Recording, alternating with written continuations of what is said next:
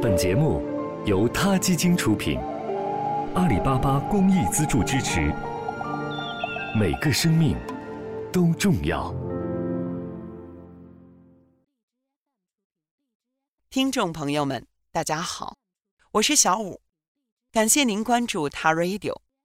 每一天的午后时分，请您和我们一起体味那些动物之趣，感悟动物之美。今天我为大家朗读的故事来自于季羡林先生，《加德满都的狗》。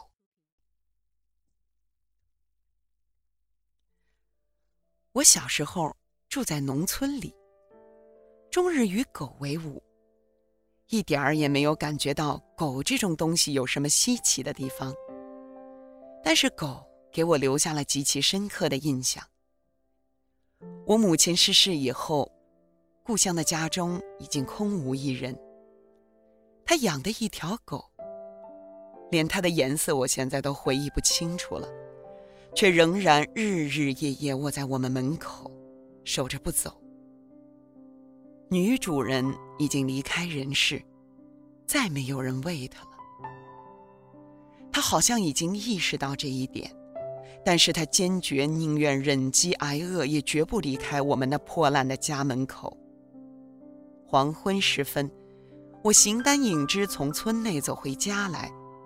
屋子里摆着母亲的棺材，门口卧着这一只失去了主人的狗，泪眼汪汪地望着我这个失去了慈母的孩子，有气无力地摇摆着尾巴，嗅着我的脚。茫茫宇宙，好像只剩下这只狗和我。此情此景，我连眼泪都流不出来了。我流的是血，而这血还是流向我自己的心中。我本来应该同这只狗相依为命，互相安慰，但是我必须离开故乡，我又无法把它带走。离别时，我流着泪，紧紧地搂住了它。我遗弃了它，真正受到良心的谴责。几十年来。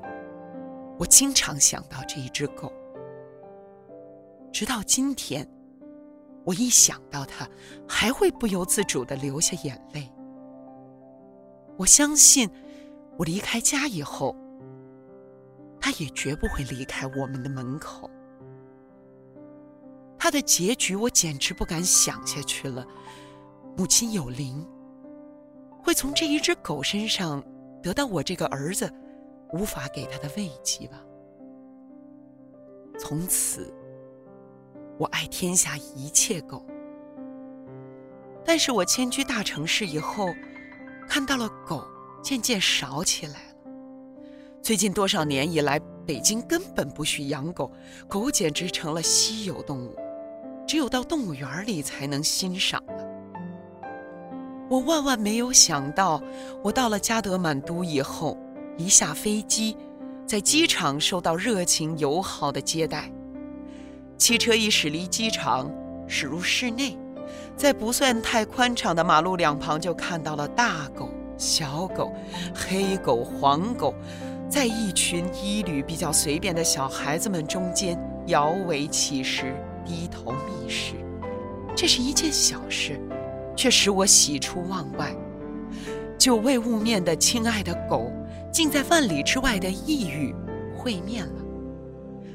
狗们大概完全不理解我的心情，它们大概连辨别本国人和外国人的本领还没有学到。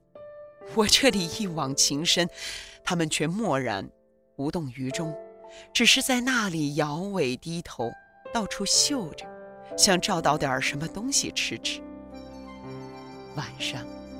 我们从中国大使馆回旅馆的时候，天已经完全黑了。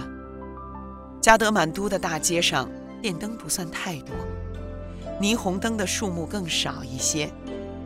我在阴影中又隐隐约约地看到了大狗、小狗、黑狗、黄狗在那里到处嗅着。回到旅馆，在沐浴后上床的时候。从远处的黑暗中传来了阵阵的犬吠声。古人说：“深夜犬吠若报。”我现在听到的不是吠声若豹，而是吠声若犬。这事儿当然并不稀奇，可这并不稀奇的若犬的犬吠声，却给我带来了无尽的甜蜜的回忆。这甜蜜的犬吠声，一直把我送入我在加德满都过的第一夜的梦中。好了，今天的 radio 就到这里了，希望各位喜欢。有什么想说的话，大家可以踊跃给我们留言。这里是他 radio，每个生命都重要。